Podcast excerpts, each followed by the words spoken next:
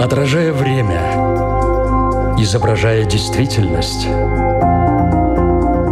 преображая жизнь.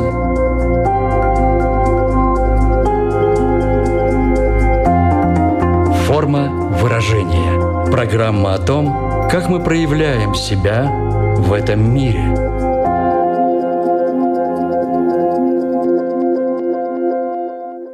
Здравствуйте! Меня зовут Александра Плотникова. В эфире Латвийского радио 4 программа форма выражения. Приветствую вас также, если мы встретились с вами на одной из крупнейших платформ подкастов. Деньги, деньги, деньги. Именно они будут в центре нашего сегодняшнего разговора. Они являются неотъемлемой частью нашей жизни, но отношения у нас с ними складываются совершенно по-разному, и уверена, что первая реакция у вас уже возникла. Это может быть и сопротивление, и обесценивание, и неподдельный интерес. Но знаете ли вы сами, почему реакция именно такая? Хотели бы вы зарабатывать больше? Разделяете ли вы утверждение, что не в деньгах счастье? Вообще, почему кому-то деньги прямо идут в руки, а у других, наоборот, долго не задерживаются? В этом-то мы и постараемся разобраться вместе с экспертом программы «Знакомьтесь, психолог» Лидия Богомолова. Здравствуйте! Здравствуйте, Александра. Очень приятно быть у вас снова. Форма выражения. На первый взгляд кажется, что все понимают и разбираются в том, что из себя представляют деньги. Но давайте посмотрим на это с другого ракурса, с точки зрения психологии. Что такое деньги? Это единица обмена. Также деньги — это некий энергетический ресурс, которым мы с вами обмениваемся. Мы обмениваемся друг с другом.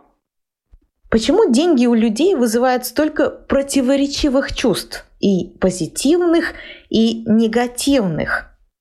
Перед тем, как появились чувства, у нас появляются эмоции.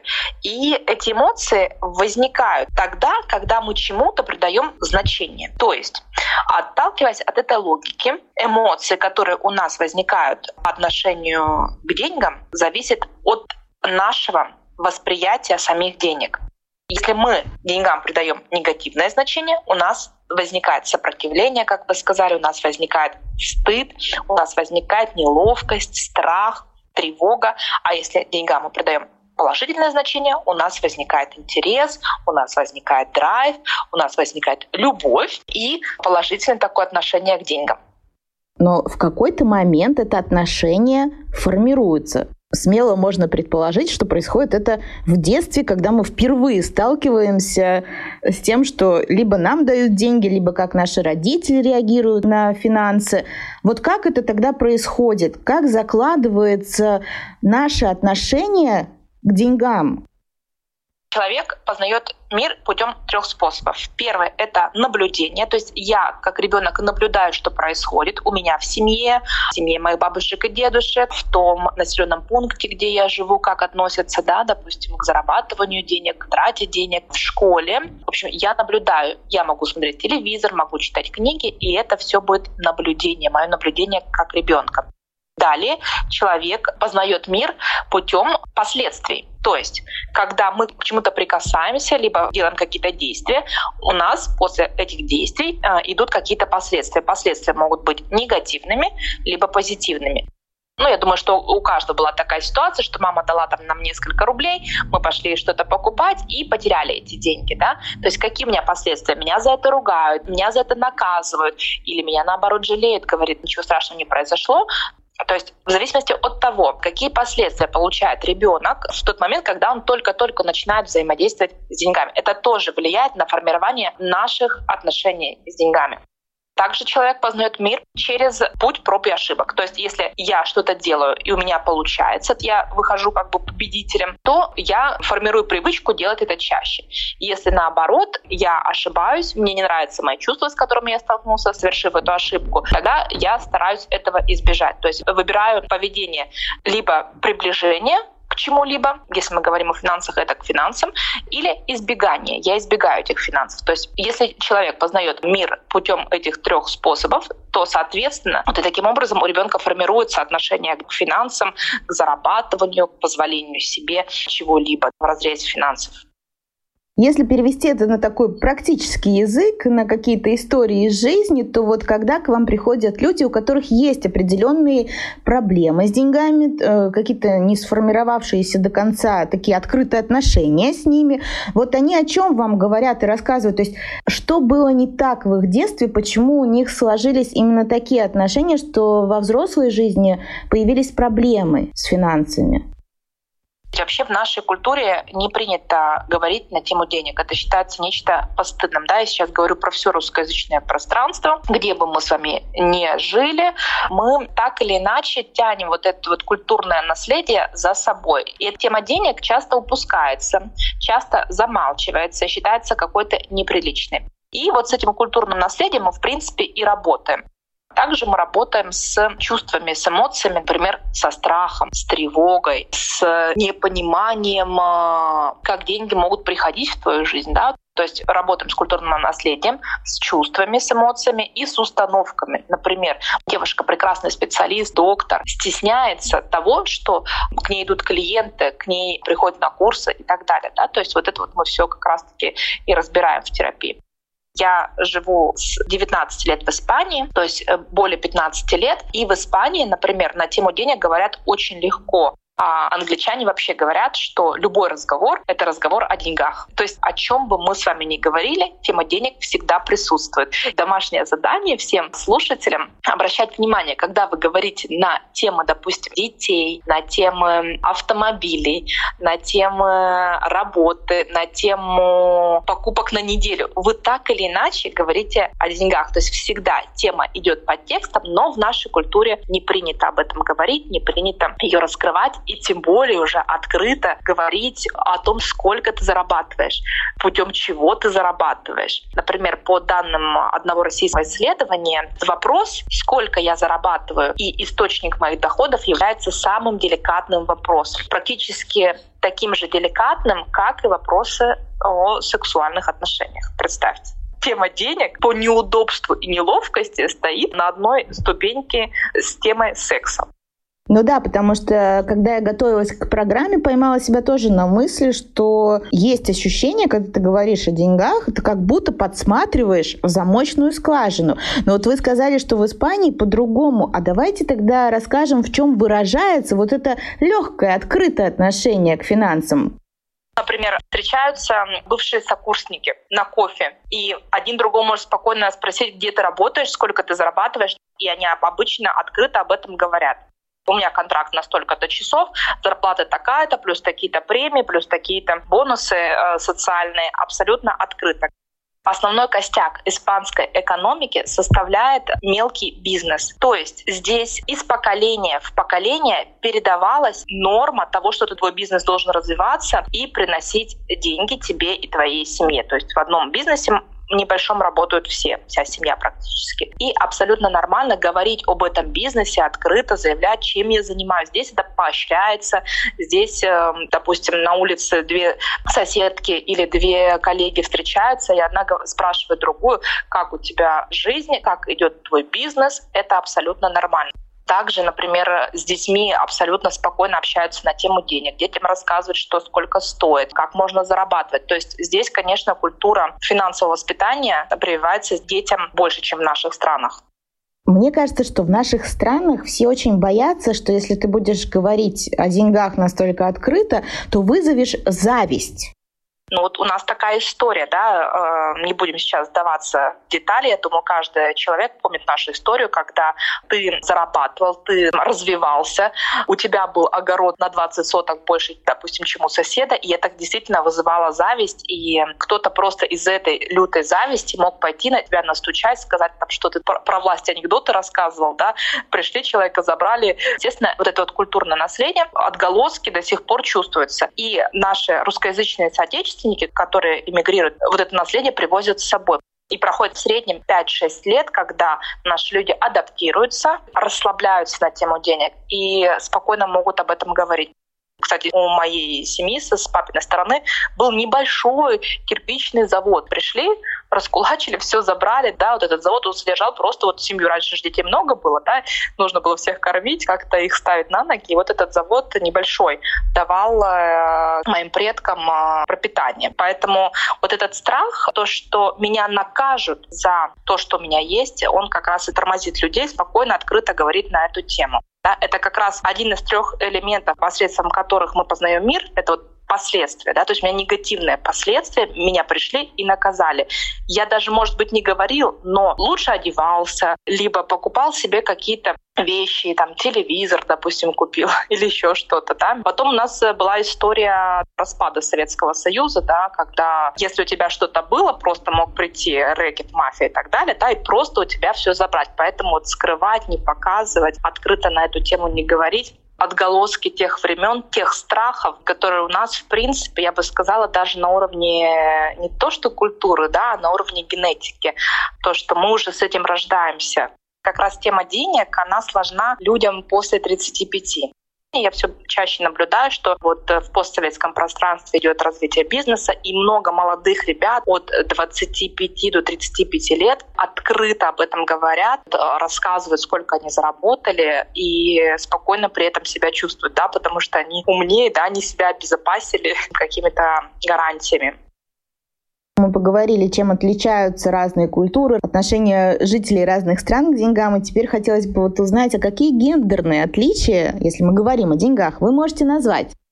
Одна часть была более такая теоретическая, историческая, психологическая. А сейчас я на своем примере делюсь с вами историей, и будет более понятно, да, что происходит вот в этих гендерных отличиях я выросла в семье, где царил матриархат. У меня дома мама — глава семьи. Мама заведует всем и правит всем. В том числе распоряжается деньгами. У нас мама как бы основной источник дохода, инициатор всех э, каких-то действий по улучшению качества жизни семьи была всю жизнь.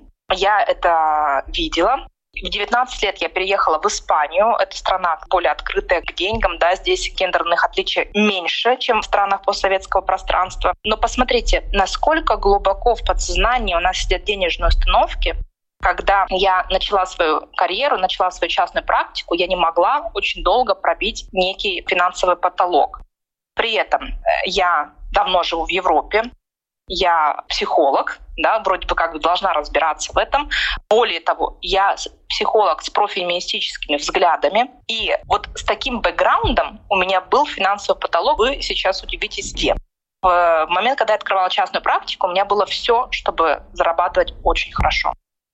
У меня было хорошее европейское образование. Я закончила один э, из самых сильных вузов, э, самой сильной кафедры психологии в Испании. Я закончила три магистратуры здесь. У меня было много наработанной практики в государственных учреждениях, в государственных центрах э, психологической помощи в Испании. То есть, когда я пошла в частную практику, у меня было все для того, чтобы действительно развиваться, расти и приумножать свои доходы. Да? И я очень долго разбиралась, э, что происходит, почему я не могу выйти на новый финансовый уровень. И вы знаете, Александра, где вот со всем моим бэкграундом, моей детской история, да, с мамой э, такой пробивной, скажем так, с мамой, которая всегда зарабатывала больше папы, с историей жизни, да, в Европе длительной, 10 лет на тот момент жила в Европе, с профеминистическими взглядами, мой блог оказался в страхе зарабатывать больше моего мужа. Понимаете, как глубоко. И это при всем при том, что, да, вот э, я, в принципе, понимаю, что это нормально, и на тот момент понимала, но было на подсознании, на уровне просто какого-то такого животного страха, было страшно зарабатывать больше, чем мой муж летчик, потому что когда я начала разматывать вот этот вот э, клубок, почему я не развиваюсь, почему я больше не зарабатываю, оказалось, что вот там сидит вот такой вот страх. Кто бы мог подумать?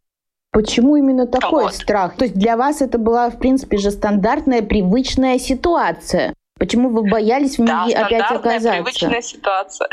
Страх оказался в том, что я думала, что это как-то негативно повлияет на мои отношения. Вот эти гендерные стереотипы и гендерные отличия, э, позиция женщины в обществе, позиция женщины в семье. Да, мы общественно говорим, что у нас равноправие, у нас женщина должна там а, развиваться точно так же наравне, э, как и мужчина. Но при этом у нас такой бэкграунд, я бы сказала, миллионы лет женской стагнации да, в плане заработка, они дают о себе знать. Поэтому стоит покопаться действительно в наших гендерных страхах, то, что я женщина, и эм, если я буду больше зарабатывать, как при этом будет чувствовать себя мой муж, как при этом будет чувствовать мое окружение. У меня такого страха не было, но я знаю, что, допустим, у многих моих клиентов есть страх, что они потеряют свое окружение, что те друзья, которые у них есть сейчас, перестанут таковыми быть, если они вырвутся далеко вперед как я проработала этот страх, когда я его отследила, когда я его четко осознала, поговорила со своим супругом, да, рассказала ему о своих страхах, и он меня поддержал и сказал, каждый человек достоин того, чтобы эксплуатировать, так сказать, э, весь свой потенциал. И если каждый человек а, в мире этого достоин, то почему ты, мой любимый человек, не будешь этого достойным? У меня супруг испанец, мы молодое поколение, и при всем при этом мы осознанно работаем над темой того, как э, нам прожить этот период трансформации. Мы все головой понимаем, но вот эти миллионы лет гендерных различий, они дают о себе знать. Но еще есть такой момент, э, до сих пор это и в исследованиях отражается, что женщины на тех же самых позициях, что и мужчины, зарабатывают меньше. Постепенно это как-то меняется, но очень постепенно. Вот почему? Потому что мужчинам проще говорить на тему денег, проще договариваться, проще гнуть свою линию. Допустим, приходит э, мужчина и женщина на собеседование на одну и ту же позицию. И когда объявляют э, стоимость оплаты труда, женщина говорит, да, я согласна. А мужчина говорит, нет, я не согласен, я хочу там настолько-то больше, к примеру и все. И у него глаз не дрогнет при этом. А у нас начинается «мне неловко, мне неудобно, а вот мне дают шанс, а вот как я могу на собеседовании уже попросить больше зарплату». То есть если мы даже по 10 лет в компаниях работаем, и нам стыдно, неудобно, неловко попросить повышения, то на первом собеседовании уж тем более. А мужчина, он может спокойно абсолютно прийти и сказать, вот я такой хороший, вот мои условия, да, вы понимаете, что тысячелетия вот эта мужская уверенность э, взращивалась, а женская нет. Сейчас э, цивилизованные страны осознанно помогают и э, в том числе и работодателям нанимать женщин. Допустим, у нас в Испании есть э, квоты, что в компании должно быть минимум 50% женского пола. Это то же самое, когда мы говорим о молодежи, да, то есть надо стимулировать компании, чтобы давали рабочие места молодежи, надо стимулировать, чтобы давали рабочие места уязвимому отрезку возраста, да, допустим, когда там 55 плюс. Пусть это будет искусственно, но пусть оно будет. А как вам кажется, пандемия как отразилась на теме денег? Какая трансформация произошла? она действительно произошла, то есть пандемия ускорила все те процессы, которые так или иначе должны были случиться. Например, закрылись те предприятия и те бизнесы, которые так или иначе закрылись бы, потому что система правления, финансовая система не была выстроена по-современному все те, кто должен был начать развиваться там в интернете, начали развиваться. В принципе, в мире остались те же самые деньги, да, но просто они немножечко перераспределились. И терять деньги или терять бизнес — это неплохо, потому что любая зона комфорта, она человека деградирует, он не развивается. Пандемия заставила развиваться и двигаться, и смотреть в другую сторону тех, кто, может быть, никогда в жизни в эту сторону смотреть не начал. Часто еще общество 21 века называли, по крайней мере до пандемии, потребительским. Не изменилось ли в этом плане тоже что-то в связи с пандемией, которая заставила, возможно, пересмотреть какие-то ценности, на что ты тратишь эти деньги, Безусловно, когда денег меньше, мы начинаем думать, куда бессмысленно я их трачу, на что они уходят и что действительно для меня важно. А у людей всей планеты была возможность посидеть дома без лишней а, стимуляции нервной системы извне, подумать о своих ценностях, расставить свои приоритеты. Возможно, а, в связи с тем, что мы привыкли сидеть дома, да, сейчас, по крайней мере, вот в стране, где я живу, очень хорошо процветает именно бизнес дизайна, декора, ремонта, да. Стали все улучшать свои жилищные условия и заботиться о своем ежедневном комфорте. Не то, что я работаю, работаю, и раз в год я поеду куда-то в отпуск. Нет, каждый день я тоже должен получать дозу отдыха, расслабления в своих стенах. Это тоже вот последствия пандемии. Форма выражения. Напомню, что в эфире Латвийского радио 4 программа «Форма выражения». Мы сегодня говорим на тему, о которой многие предпочитают молчать, но которой, я думаю, все интересуются, и у вас сегодня есть возможность вот подсматривать в эту замочную скважину, потому что именно так мы сформулировали, что наши отношения в обществе, э, в русскоязычном, такое к этой теме, теме денег, вы назвали чуть ранее, Лидия, несколько таких страхов, которые связаны с финансами. А давайте перечислим такие базовые страхи, которые связаны с деньгами и которые нам не дают двигаться вперед получать их больше, зарабатывать больше, просить повысить зарплату и так далее. Что же нас так тормозит, если мы говорим только про страхи? Страх бедности, я боюсь рискнуть и боюсь потерять свое насиженное место. Я боюсь бедности, боюсь ухудшения моего качества жизни, поэтому я не буду рисковать, допустим, просить повышения из-за страха, что из-за того, что попрошу повышения, меня уволят. Я не буду уходить в другую компанию, я не буду открывать свой бизнес, да. Я боюсь бедности, поэтому я вот держусь за то, что есть, потому что, возможно, я буду жить хуже. Также есть страх противоположный, да, страх богатства, страх больших денег. Он такой неосознанный. Вот каждого человека спросишь, спросишь, хочешь больше денег? Он скажет, конечно, хочу. Но внутренне он не готов, потому что он понимает, что, возможно, когда он будет больше зарабатывать, то он будет завидовать, то на него будет косо смотреть, говорить про него, что ты там живешь, как сыр в масле катаешься, да, посмотри вокруг, что творится. Также есть страх потерять деньги, да, и поэтому люди занимаются накоплением, накоплением, старое выбросить не могут, либо не инвестируют в себя, в свое развитие, не ходят на какие-то курсы, тренинги, не ходят к психологу, допустим, да, потому что вот у меня есть страх, что я потрачу деньги зря. Также неосознанный страх — это страх перед трудностями, которые могут возникнуть на пути, потому что нужно будет менять свой образ жизни, свое мышление и так далее. И эти страхи возникают из-за мифов, а, которые связаны с деньгами, из убеждений. Тогда давайте расскажем про эти мифы и убеждения мифы убеждения у нас идут из сказок, из поговорок, из каких-то историй, мультиков мультик, на котором выросла я, это «Утиная история», и каким был показан один из главных героев, который купался в деньгах, был очень жадным, а его бедные три племянника жили в нужде, а он такой богатенький дядя, да, никому свои денежки не отдавал. Или, допустим, наша сказка типичная «Кошкин дом» бедные котята, голодные, холодные на улице, да, а тетя кошка в своем особняке, богатая тетя показана такой холодной, жестокой по отношению к своим племянникам, а, котам, и в итоге она поплатилась. У нее а, загорелся дом, и ей пришлось выйти на улицу с протянутой рукой. Ну, деньги зло. За все нужно платить. То, что если у меня я что-то имею, я буду чем-то расплачиваться. Да? Людям свойственно проводить некие параллели, какой-то бумеранг, какая-то карма и так далее.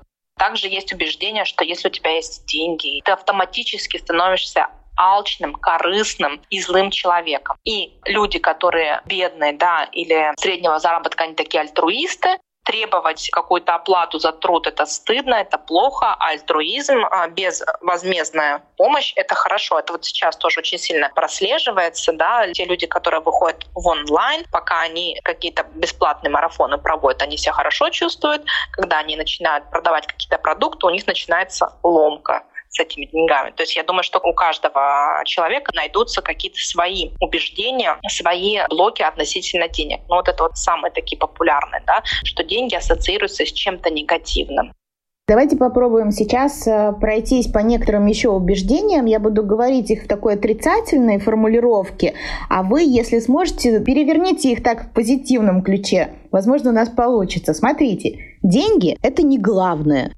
Деньги — это важная часть моей жизни и жизни всех людей, и они помогают мне жить так, как я хочу, помогать другим людям. Сколько бы денег не было, их всегда мало. В мире много денег, они легко ко мне приходят, я готова их принять. Все несчастья в мире из-за денег.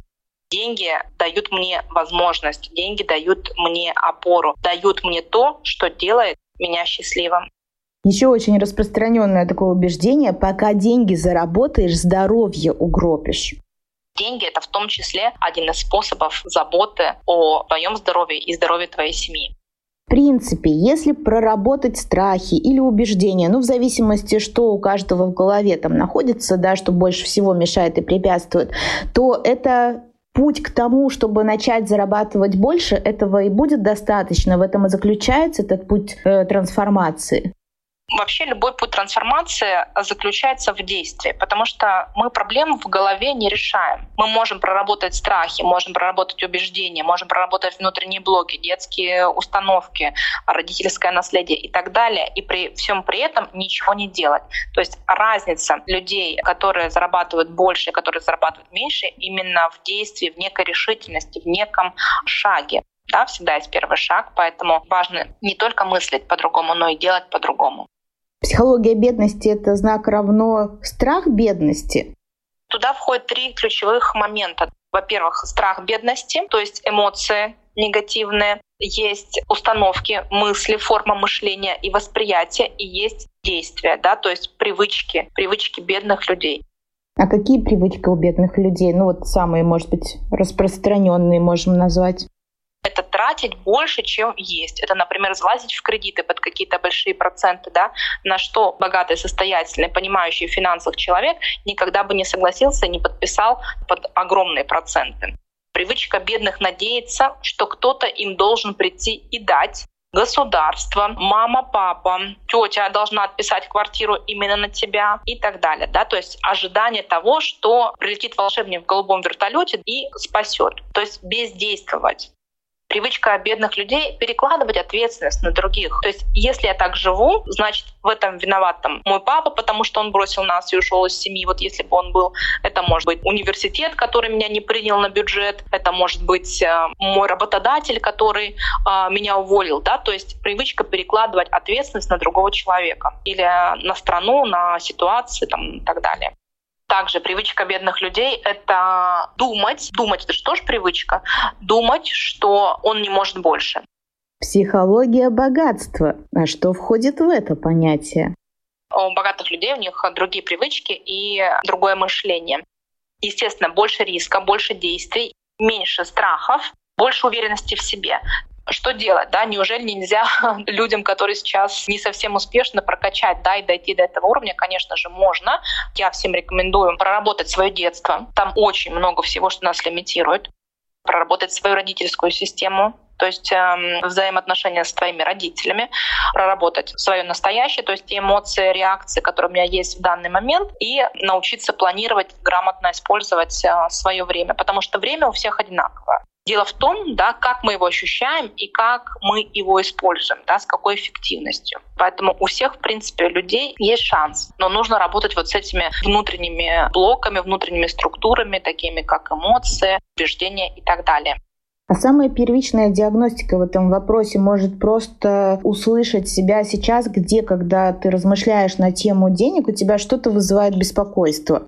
Конечно, конечно, наблюдайте за своими чувствами, когда у вас возникает любой вопрос касательно финансов, что вы чувствуете, как это чувство называется. Это называется страх, это называется неуверенность, это называется беспокойство, это называется отвращение допустим, у меня в семье принято «не жили богато, не будем начинать», то когда я думаю о том, что буду больше зарабатывать, у меня возникает отвращение к этому.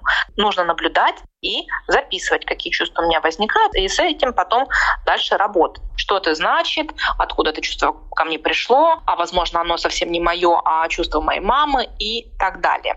Продолжая тему денег, смотрите, есть еще одна очень распространенная установка, которая вот в нашей юности точно была, что большие деньги — это большие проблемы, и поэтому люди многие тоже не хотят стремиться туда, в сферу больших денег. Вот как изменить эту установку?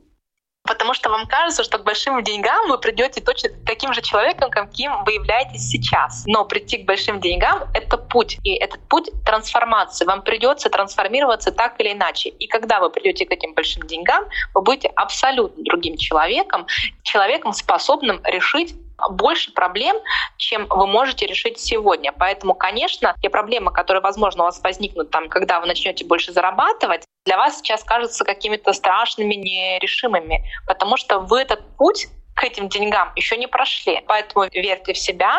В каждый момент вашей жизни у вас будут все инструменты, у вас будут все навыки для того, чтобы вы могли решить любой вопрос. К сожалению, мы о себе думаем гораздо хуже, чем мы есть на самом деле. О себе, о своих навыках и о своих возможностях. Вообще считается, на мой взгляд, что в 21 веке стать богатым намного проще, чем раньше, потому что есть различные социальные сети, которые, хоть это и труд, приносят большие деньги. И кто-то восхищается способностью других людей зарабатывать таким образом, кто-то завидует, а кто-то считает, что это несерьезно, потому что деньги должны даваться с трудом. Какой позиции вы в данном вопросе придерживаетесь? Кто-то считает действительно это чем-то зазорным, кто-то считает, что нужно прям работать с утра до ночи. Но новые технологии пришли к нам для того, чтобы нам было проще. Пылесос к нам тоже пришел, чтобы мы веником не мели, а пропылесосили да, более эффективно. И новые технологии к нам пришли для того, чтобы мы смогли сделать свою жизнь более эффективной, продуктивной и найти вот эти новые возможности себе. Почему не у всех получается зарабатывать посредством новых технологий? Потому что у многих сказывается синдром самозванца, потому что мы боимся всего того, что мы не знаем, да, нам кажется, ой, а как там? Я все-таки считаю, что если у нас что-то появилось, надо этим пользоваться, надо это пробовать и выбирать под себя. Сейчас вот у нас такая тенденция, что будет э, через год, мы не знаем, да, что будет через 10 лет, мы не знаем, но пока вот у нас есть социальные сети, мы можем их использовать для того, чтобы в том числе не только зарабатывать деньги, но и как способ самовыражения. Здесь вопрос больше, наверное, о том, что многим кажется, что это легкие деньги. И вот наша установка про то, что деньги не должны быть легкими, да, здесь и срабатывает. Вот деньги могут быть легкими, Конечно, могут. Почему они должны быть э, тяжелыми, скажем так? Почему все через преодоление и страдания? Смотрите, э, если вы раскрыли свой талант и понимаете, что у вас очень хорошо получается, если вы создали вокруг себя поддерживающее окружение, то деньги придут вам легко. Через связи, через контакт вам придут возможности. Талант — такая вещь, которая дается легко. Допустим, у вас хорошо получается брать интервью, это ваш талант, и э, вы его раскрыли, поэтому вам это легко дается. Другому человеку, может быть, неловко было бы да, спрашивать какого-то гостя о чем-либо. Значит, это не его талант. Абсолютно нормально, что когда человек реализует себя через свой талант, ему это будет даваться легко. Другое дело, что в реализации любого таланта, любого потенциала есть свои сложности. Мы можем быть очень хорошими специалистами в чем-либо, но э, нам сложно говорить на камеру, допустим, нам сложно говорить на публику, нам сложно раскрываться, кому-то сложно продавать и так далее. И вот это является той трудностью и той точкой роста, которую человек прокачивает, да, работая, допустим, в Инстаграме или в других соцсетях. В заключение хочу задать несколько очень практических э, вопросов, чтобы мы просто могли дать такие ценные тоже советы. Начнем с детства. Нужно ли ребенку давать карманные деньги? Если да, то с какого возраста? Ребенку, конечно, нужно давать карманные деньги, да, для того, чтобы он мог ими как-то распоряжаться, учиться считать, э, планировать и так далее. С какого возраста тут, наверное, зависит все от конкретной ситуации, потому что если ребенок ходит в школу, да, ему нужно покупать какие-то себе завтраки и так далее, то, конечно, ему нужны карманные деньги. В принципе, финансовое воспитание, оптимальный момент начинать вот с 8 лет. Многие молодые люди, когда хотят устроиться на работу, им говорят, что у них нет опыта, и, соответственно, они не могут ну, либо претендовать на определенную должность, либо на ту зарплату, которую они хотят. Сейчас в наших исследованиях очень явно прослеживается тенденция, что молодые люди хотят зарабатывать сразу очень много денег. Как все-таки было бы правильным прокладывать себе этот путь, когда уже работа начинается? Это действительно уверенное поколение. Вот ребята, которым сейчас 20-22 года, которые выходят э, в рабочий мир, и они могут просить все, что захотят действительно. Но общество тоже учит, работодатель тоже учит. Поэтому, когда у них большие запросы, когда им несколько раз откажут, они действительно поймут, что немножечко нужно понизить планку если ты понимаешь, что ты уже 10 раз получил отказ на свои хотелки, да, сколько ты хочешь, ну, либо иди свое дело открывай, или добавь, да, что ты даешь, что ты способен. То, что сказать, я считаю, что я достоин такой-то оплаты, это мало. Всегда есть эм, какой-то обмен, да, а, работодатель готов тебе дать столько-то денег, за что? А, закрытие каких его потребностей, каких его болей, что ты такого способен дать, чтобы получать вот эти деньги. Только потому, что я этого достойна или то, что я этого достойна, это не работает так, конечно. Это то же самое, когда мы говорим о повышении зарплаты. Мы идем просить зарплату, потому что я столько-то лет работаю, потому что я прошел-то столько-то курсов. Я сейчас проблемы решаю намного быстрее, у меня появились такие-то навыки, и поэтому я хочу получить повышение, да, и начальник такой думает, а, точно, все. А если ты идешь, ну, потому что я этого достоин, но как бы то, что ты достоин, ты еще должен доказать и продемонстрировать, почему ты этого достоин.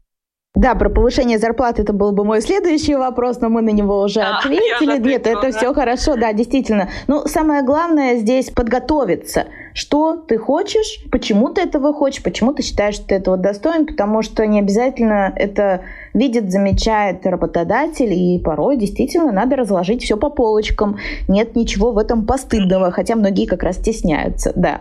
Нужно уметь себя подать, продать свои навыки, свои таланты, свои услуги.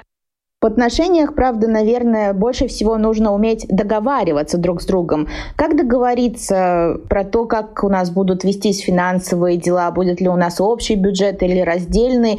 Когда стоит завести эту тему? Когда вы начинаете жить вместе или еще вот до того, как это все произойдет?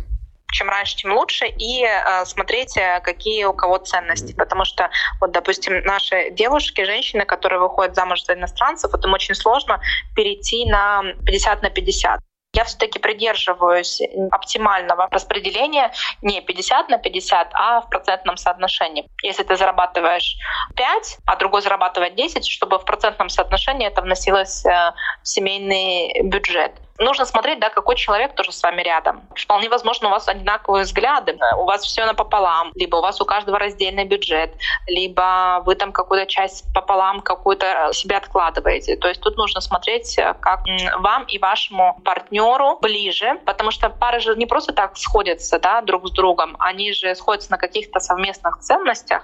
А если вы видите, что действительно есть какие-то разногласия в планировании семейного бюджета, просто об этом говорить и говорить с позиции «я», как я хочу, хочу, как мне больше нравится, не обвинять другого, не превращаться в агрессора и пытаться что-то кому-то вменить.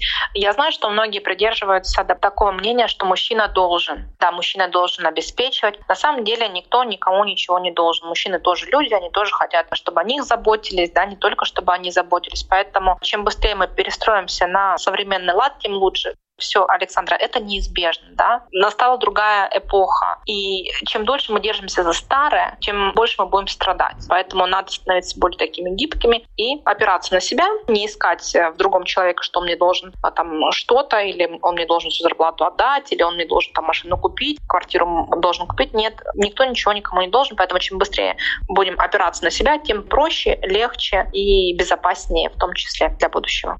Я очень надеюсь, что наша программа кому-то поможет запустить этот процесс трансформации, потому что мы озвучили очень многие там привычки бедных людей, богатых людей, попытались разобрать какие-то убеждения, которые мешают зарабатывать, в том числе и страхи. Вот такую вот кнопочку красную мы нажали. Главное, что дальше с ней сделает уже человек. Самый главный вывод из нашей беседы, наверное, все-таки заключается в том, что надо про деньги говорить, что мы сегодня сегодня и делали очень-очень долго и поняли, что в принципе разговор-то еще можно было бы продолжать и продолжать, потому что аспектов много. Но, к сожалению, надо остановиться, время ограничено. Время – деньги, помните? Еще такая есть же тоже поговорочка. Да, спасибо большое за то, что пригласили. Мне очень было с вами интересно общаться на эту тему. И действительно надеюсь, что эта программа поможет людям задуматься, поможет людям сделать шаг в сторону проработки каких-то блоков, страхов, неуверенности, поможет стать, возможно, той первой отправной точкой в улучшении своего заработка, в увеличении его и, э, как следствие, улучшении качества жизни. Напомню нашим радиослушателям, что все это вам сейчас говорила психолог Лидия Богомолова. Большое вам спасибо за эту беседу. Я, Александра Плотникова, тоже прощаюсь с вами. В конце лишь хочу напомнить, что слушать нашу программу можно не только на радиоволнах, но и на крупнейших платформах подкастов. Это Apple, Spotify, Google подкасты, CastBox и Яндекс Музыка. Встречаемся ровно через неделю. Отражая время, изображая действительность, преображая жизнь.